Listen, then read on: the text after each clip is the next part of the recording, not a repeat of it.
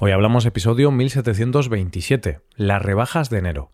Bienvenido a Hoy Hablamos, el podcast para aprender español cada día. Ya sabes que tienes la transcripción y los ejercicios de este episodio en nuestra web, hoyhablamos.com. Hola oyente, ¿qué tal? Nada nos gusta más como consumidores que encontrar algo a muy buen precio o más barato de lo normal. Y cuando conseguimos algo de esta manera, se lo comentamos a todo el mundo que conocemos de un periodo donde todo está más barato es de lo que vamos a hablar en el episodio de hoy. Hoy hablamos de las rebajas de enero. En España tenemos un periodo de rebajas llamado las rebajas de enero, que este año van desde el día 7 de enero hasta el día 7 de marzo. Pero claro, estamos hablando de rebajas de enero e igual primero tendríamos que explicar qué son las rebajas. Si lo buscamos en el diccionario de la RAE, nos dice que es la venta de existencias a precios más bajos, durante un tiempo determinado. Es decir, que en las rebajas de enero lo que pasa es que hay un periodo de dos meses donde hay productos que se ofrecen más baratos de su precio inicial. Las rebajas suelen ser en tiendas de ropa, aunque también hay otras tiendas que tienen descuentos, pero principalmente las rebajas son en la ropa. Antes de seguir con las rebajas de enero en sí, vamos a analizar el concepto de las rebajas. Hoy por hoy estamos acostumbrados a ellas, pero ¿cuándo surgieron las rebajas? ¿En qué momento se pensó que rebajar los precios era bueno para las ventas? Para contestar a esta pregunta nos tenemos que ir a Estados Unidos, y más concretamente a finales de los años 20, cuando este país se encontraba en lo que se conoce como la Gran Depresión. Había una crisis económica, y por lo tanto las ventas cayeron en picado, en este contexto, un grupo de vendedores minoristas se unieron en una gran empresa llamada Federated Department Stores Inc. para poder hacer frente a esta situación. Esta empresa derivaría años más tarde en los grandes almacenes conocidos como Macy's. Esta gran empresa tuvo como presidente a Fred Lazarus Jr., que era un auténtico visionario. Puso en marcha una forma de comprar a crédito con el lema compre ahora y pague después.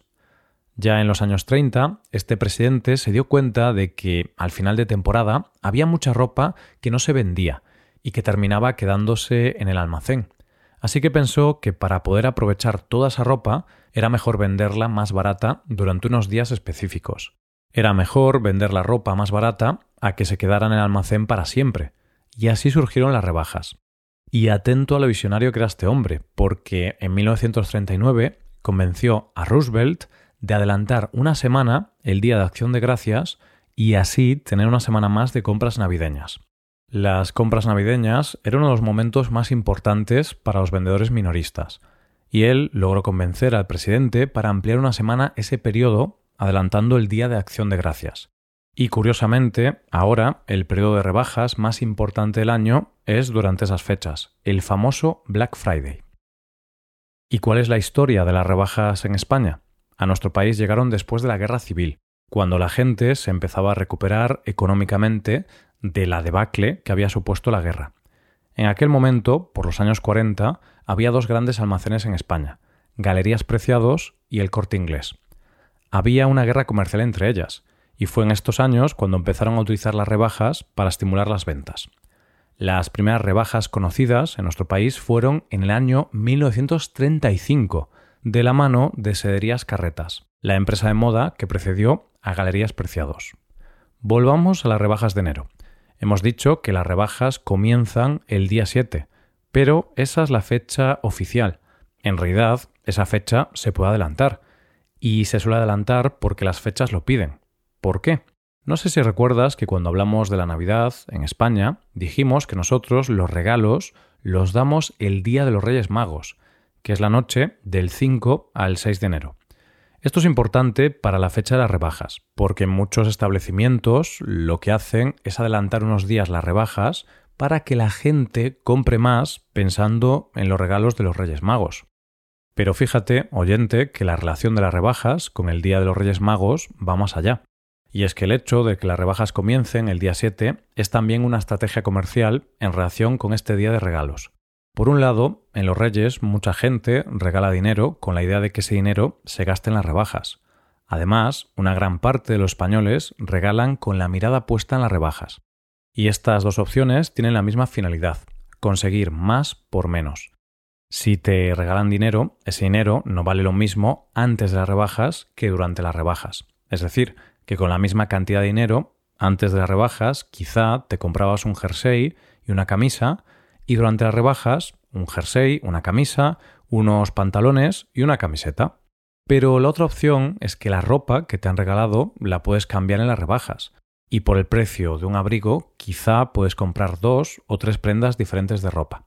Además, las rebajas también se hacen durante estas fechas porque es una forma de estimular el consumo en un periodo donde la gente ya no tiene tanto dinero disponible, porque venimos de la época navideña, que es un periodo donde la gente se gasta mucho dinero.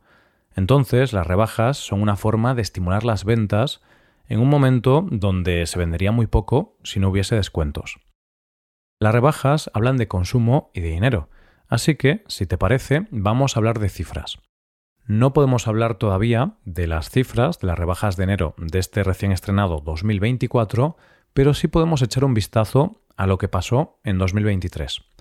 Hay que ver los datos en contexto, ya que 2023 y 2022 son años en los que todavía teníamos algunas restricciones debido a la pandemia. Y además, el año 2023 lo iniciamos con una situación económica con bastante inflación, con una subida de precios generalizada. Los datos del año pasado fueron bastante buenos. Las ventas en rebajas en 2023 subieron con respecto a las del año anterior, y las tiendas tuvieron en esta época un 39% más de visitas que el año anterior. Este es un buen dato debido a la situación económica, pero no se ha llegado todavía a los niveles de antes de la pandemia. ¿Cuánto se gastaron los españoles en las rebajas de enero? El gasto fue de entre 94 y 135 euros por cada español. En el pasado, las rebajas de enero eran el único momento, junto con las rebajas de verano, donde existía este concepto de rebajas o descuentos. Pero ahora ya no es así puesto que el Black Friday llegó a nuestro país hace unos años con mucha fuerza y ahora es un momento de rebajas muy importante. De hecho, tenemos que hablar del concepto llamado Golden Quarter, en español trimestre de oro, que es el periodo que va de noviembre a enero, es decir, el periodo de las compras navideñas, iniciadas con el Black Friday y que finaliza con las rebajas de enero.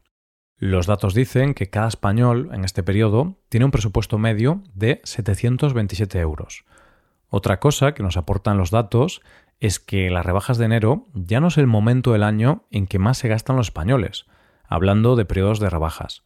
El 74% de los españoles prefiere gastar en el Black Friday, seguido de los días previos a Navidad, las rebajas de enero, así como otros días de descuentos como el Día de los Solteros o el Cyber Monday.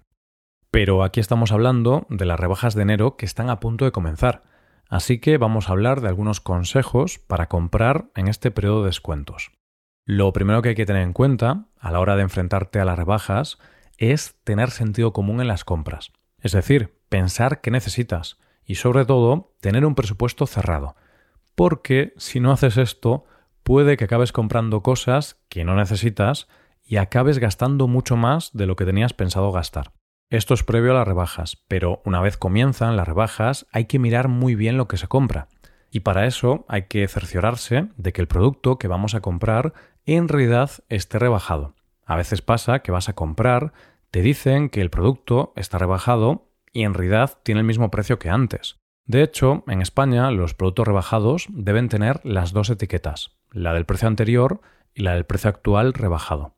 Es fundamental guardar siempre el ticket de compra para poder hacer devoluciones en caso de que el producto no te guste o no esté en las condiciones idóneas.